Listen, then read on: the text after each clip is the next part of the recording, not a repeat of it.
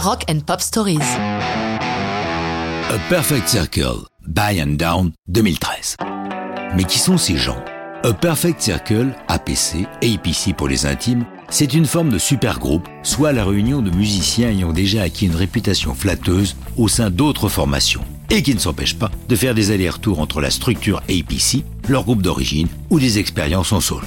Le pivot d'APC, c'est Billy Howardell, qui a mis sa guitare au service de groupes aussi renommés que Nine Inch Nails, Smashing Pumpkins ou Guns N' Roses. Fatalement, il va s'entourer de musiciens rencontrés au travers de ce parcours. Ce sera le cas avec James Sia, connu avec les Smashing Pumpkins, du chanteur Maynard James Keenan, qu'il a croisé au sein de Tool, Matt McJenkins, dont on a entendu la basse avec les Eagles of Death Metal, et enfin Joss Freeze, qui était derrière la batterie de Nine Inch Nails. D'autres musiciens ont fait des allers-retours avec APC, mais ceux-là sont présents au moment qui nous intéresse, la création de By and Down. Cette chanson a été étrangement créée par Billy Howardell en compagnie de son petit garçon âgé de 3 ans au moment de la composition. Billy l'a expliqué dans une interview. Il jouait sur le piano au hasard, plus avec les poings qu'avec les doigts. J'ai donc entamé une mélodie qu'il pouvait suivre avec juste un doigt. Et c'est ainsi que la mélodie de and Down est venue.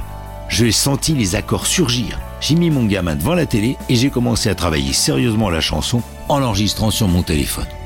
Sans qu'elle figure pour l'instant sur aucun disque du groupe, A Perfect Circle met la chanson sur la setlist du North American Summer Tour, leur série de concerts de 2011.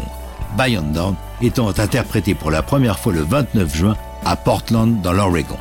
Ces prestations live vont faire évoluer la chanson au fur et à mesure des concerts. L'enregistrement en studio sera une autre paire de manches, d'autant que le groupe n'a pas mis en boîte de nouvelles chansons depuis 2004. C'est Billy à nouveau qui nous l'explique.